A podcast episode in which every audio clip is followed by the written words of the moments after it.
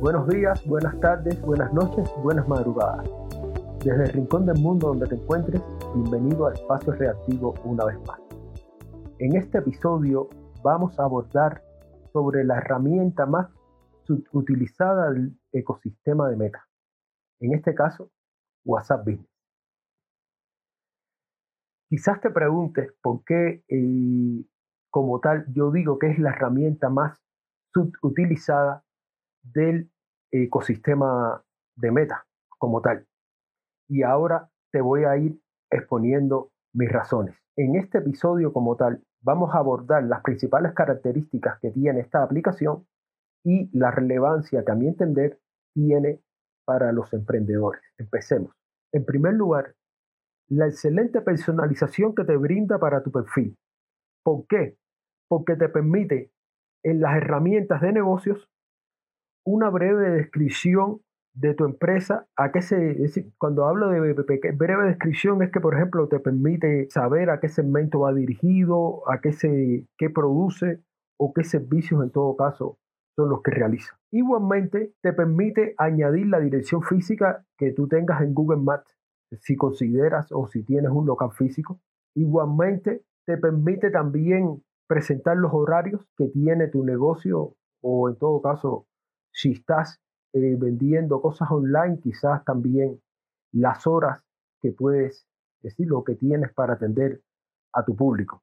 Y igualmente también tiene otras bondades como que te permite poner tu email corporativo, el correo a donde los contactos pueden solicitar más información o soporte. Y además te permite también poner el sitio web que tú tengas o una URL donde, es decir, desde donde puedan contactarte. Pero además lo más, desde cierto de vista, si hay algo bueno que tiene WhatsApp Business, es que te permite crear un catálogo con tus productos. Cuando me refiero a un catálogo, son imágenes que tú puedes subir o puedes ir poniendo, en el caso de que tú vendas t-shirts, gorras, jarras, puedes ir poniendo cada uno de estos productos y su precio.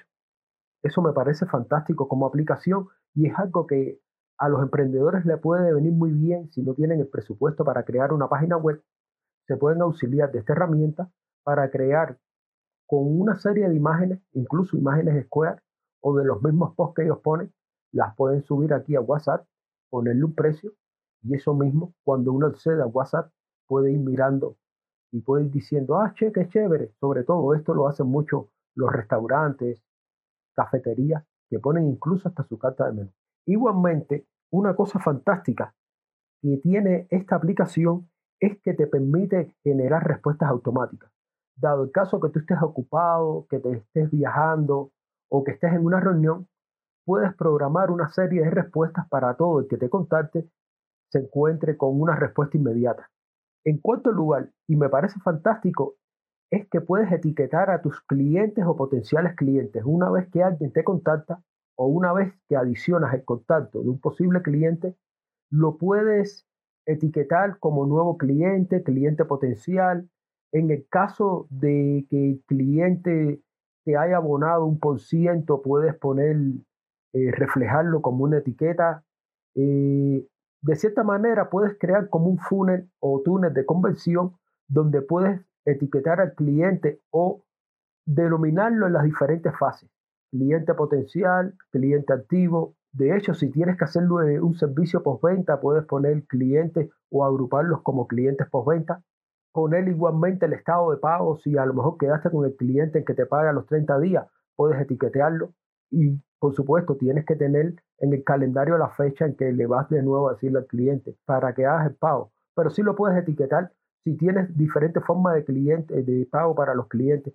Si hay clientes que te pagan a los 15, a los 30 días o a los 60 días, igualmente lo puedes etiquetar o denominar o en todo caso lo puedes clasificar porque te permite generar todas estas etiquetas. Y igualmente también puedes clasificarlos por gustos o intereses, en el sentido de que, por ejemplo, si hay un cliente que tiene ciertos gustos por algunos productos de los que tú tienes, si tú haces esas producciones que son, digamos que no sería, sino que son ocasionales, puedes tener este, a este cliente etiquetado aquí y cuando vayas a hacer algo por el Día de las Madres, puedes en ese momento contactar a ese cliente y decirle, mira, tú que siempre compras este producto por el Día de las Madres, mira, aquí lo tengo, pero ya lo tienes ahí y eso te ayuda.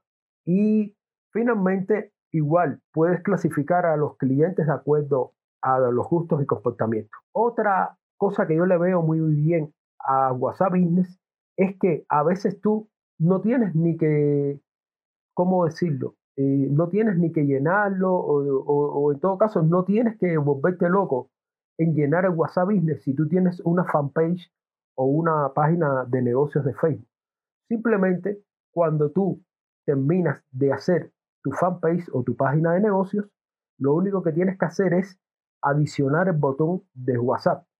Si tienes WhatsApp Business, una vez que ya lo tengas creado y ya lo tengas configurado, automáticamente todo lo que hayas generado en la fanpage se pasa automáticamente a WhatsApp Business.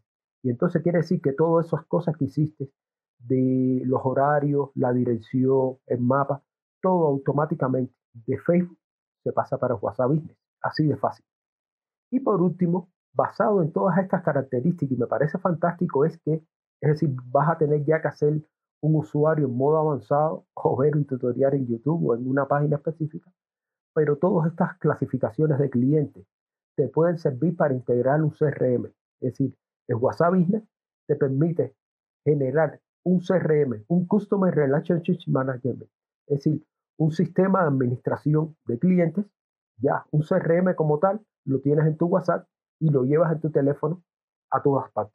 Hasta aquí este breve tutorial acerca de WhatsApp Business. Si están más interesados en abordar otras herramientas, con mucho gusto me escribe, que ya les estaré dando respuestas o en todo caso escucharé sus sugerencias para hacer otro podcast de alguna herramienta que le pueda servir a los emprendedores. Muchas gracias por la sintonía y aquí pueden ver que nos pueden seguir en las diferentes redes sociales que le estamos mostrando a continuación. Muchas gracias y no dejes de suscribirte para que estés al tanto de nuevos episodios o temáticas interesantes que estaremos abordando aquí en el podcast Espacios Reactivos. Muchas gracias y hasta la próxima.